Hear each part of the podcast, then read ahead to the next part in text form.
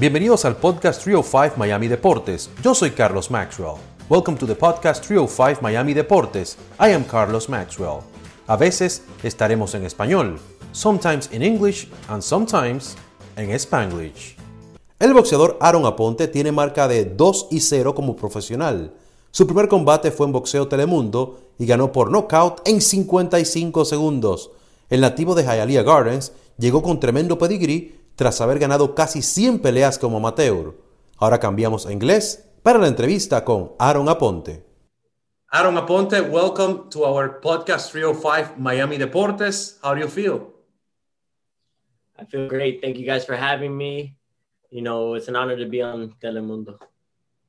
Aaron, you won your first fight, your first professional fight on Boxeo Telemundo. It was just 55 seconds did you envision winning your first professional fight that way?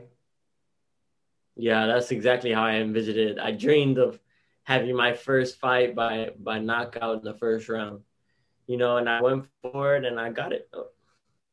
Wow, congratulations. And then you you got the opportunity to meet uh, someone from Matchroom uh, after that fight, after that win. So tell us about that a little bit. So after the fight, um, my manager arranged a meeting with Eddie Hearns, and then we showed Eddie Hearns my fight from Boxeo Telemundo, and he liked what he saw, so he put me on the card on the on the Canelo card, and and the rest is history. So you are from Hialeah Gardens, and you and you got the opportunity to fight in the Canelo card. That that was huge, uh, like being from South Florida. Yeah, it was a it was an honor. I was it's always been a dream of mine to to fight at Hard Rock Stadium.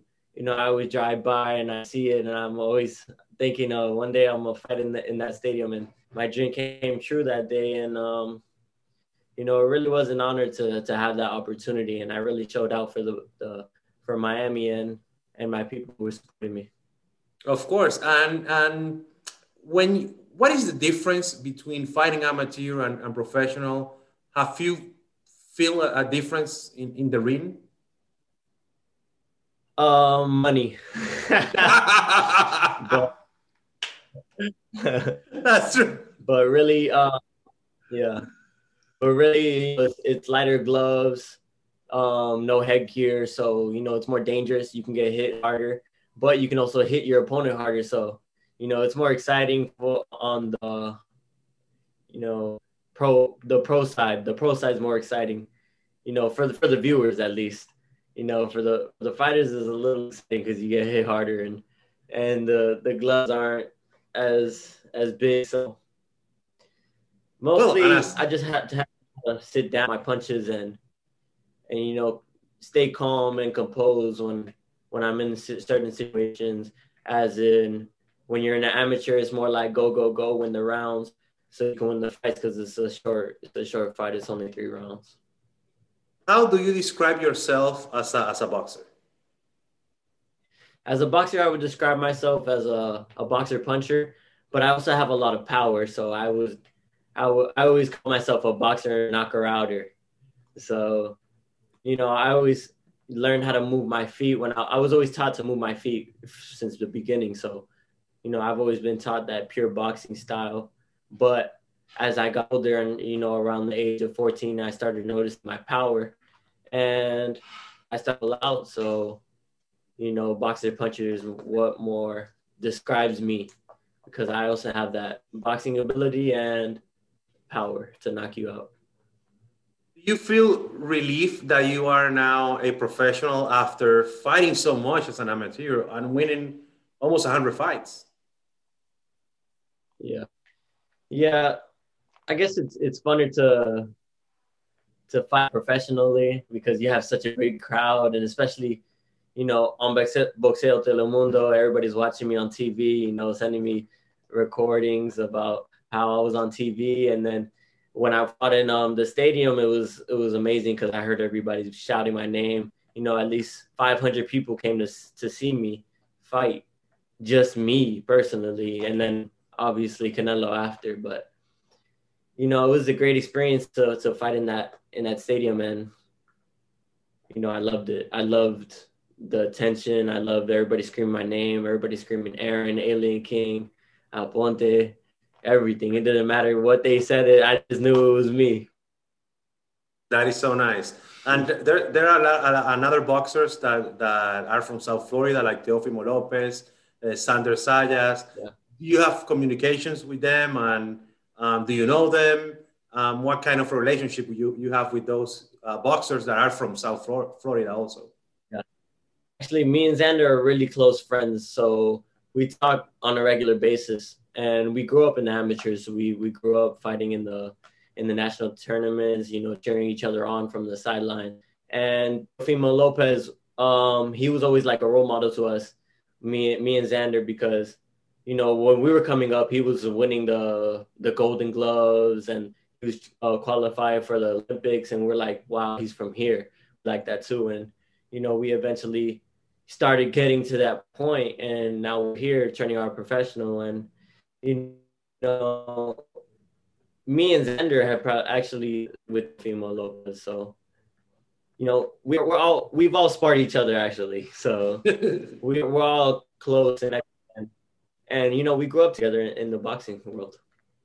That's nice. Yeah, I, I know Teofimo and uh, his father, and and I remember his dad told me he's gonna be a world champion. He's gonna be a world champion. I'm not crazy. You're gonna see. And then he always write write me, and he's like, you see, I told you he was going to be a world champion. I'm like, good.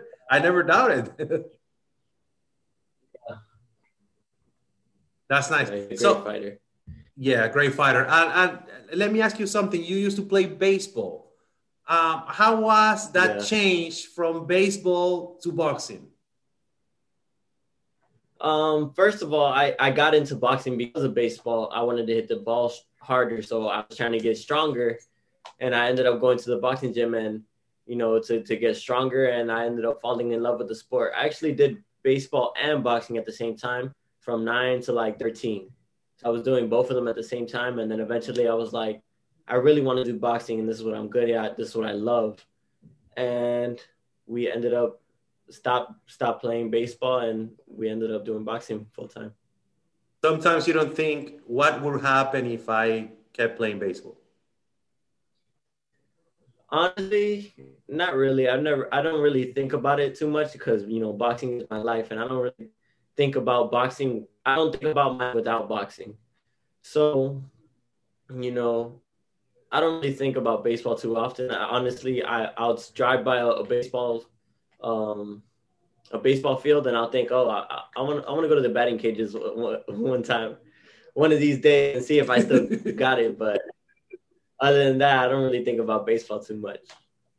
Uh, I grew up in the Dominican Republic, and, and I remember when Tyson used to fight, it was like uh, everybody was watching the fights, and I was a big yeah. fan of his. And who do you like as a fighter? Who, who do you grew up watching and saying, I like this guy, I like this boxer? Um, obviously, we got to say Mayweather because Mayweather obviously was well every, who every in my generation everybody was watching him, and Miguel Cotto, Manny Pacquiao, um, you know Marito, um, the, what's that crazy guy's name? I forgot his name from Nicaragua. Oh, uh, Ma- Mayorga. Mayorga. Mayorga was always exciting to fight because he was always crazy. He would always do some crazy stuff during the fight. Um, but also, I used to like watching old fighters on YouTube. And uh, my favorite fighters are Felix Trinidad, um, Sugar Ray Leonard, and Muhammad Ali. Those are my top three right now. So, wow, that's nice. How how, how was um, going to, to professional for you? Um, how, how was that process? Um, it was kind of tough. We were, we were waiting for a while to to um how you say ha- have the pro debut, and then you know thankfully we got the opportunity on on Boxeo Telemundo and we we got the the call. My manager called me. He said, "You want to fight on Boxeo Telemundo?" I was like, "Hell yeah! That sounds a perfect idea." and we the fight. We set up the, the opponent, and actually, I didn't have an opponent till the day before, and I was like, we're going crazy. We are like, "Who are we gonna fight? Who are we gonna fight?" And we ended up getting an opponent the day before the, the fight. So literally the weigh-in, we didn't know who we were gonna fight. We were like, who are we fighting? And uh, fortunately, we got a yeah. Fortunately, we got an opponent the day before, and you know everything went as planned, and I I got the knockout. That's great. Congratulations. And and you gonna you think you're gonna fight again on Boxeo Telemundo, I imagine, right? Yeah, ho- hopefully soon. Hopefully soon I get another fight. On of course, of course. Finally, Aaron, how do you see see yourself as a boxer? What do you want to accomplish? Um, I want to unify the division at 140 first, and then maybe move up, and then you know continue doing that until, and then search for the big money fights because you know we're we're not only hit in here to to get punched in the face for free. We want to get paid doing it, and and you know the, the higher I get, the more I want to get paid. You know, just like Teofimo Lopez right now, he he's talking about you know the top not paying him enough, so unfortunately he has to look for other options. And you know us, us as fighters we deserve to get paid because this is a dangerous sport that we do. And it's probably one of the hardest sports in the world. Yeah, and is. we deserve a recognition. So I no Teofimo got that deal with Triller so that's great. Yeah. Okay so Aaron thank you so much for for being with us and uh, next time, will you be able to do the, the interview in Spanish? I don't, come on. What can you say in Spanish? yo puedo hablar, yo puedo hablar en español, pero no tanto. Yo, yo entiendo, pero no, no, puedo hablar tanto. Muy bien, no, pero estás hablando perfecto. Eh, vamos a hacer la entrevista de nuevo en español ahora. No, mentira. Muchas gracias, Aaron, por tu tiempo. Dime. Yo, yo viví en, en, Argentina por tres meses, entonces. ¿En serio? ¿En qué parte de Argentina? En, y, bueno. Mi abuelo, cuando, cuando, estuvo con mi abuelo, yo estaba en, en Barateros. Oh, perfecto, perfecto. Buenísimo, no, pero tu español está bien, Aaron. Sí, sí, sí. La próxima en español, Aaron. Muchas gracias, Aaron. Mucha suerte. Y la próxima entrevista no en un ring, porque no voy a pelear contigo, pero en un biting cage. ¿Te parece? ok, ok. Ok, gracias, yeah, Aaron. Great. We go, claro, let's do it. Thank you, Aaron. Gracias. Muchas gracias por haber escuchado este episodio de 305 Miami Deportes.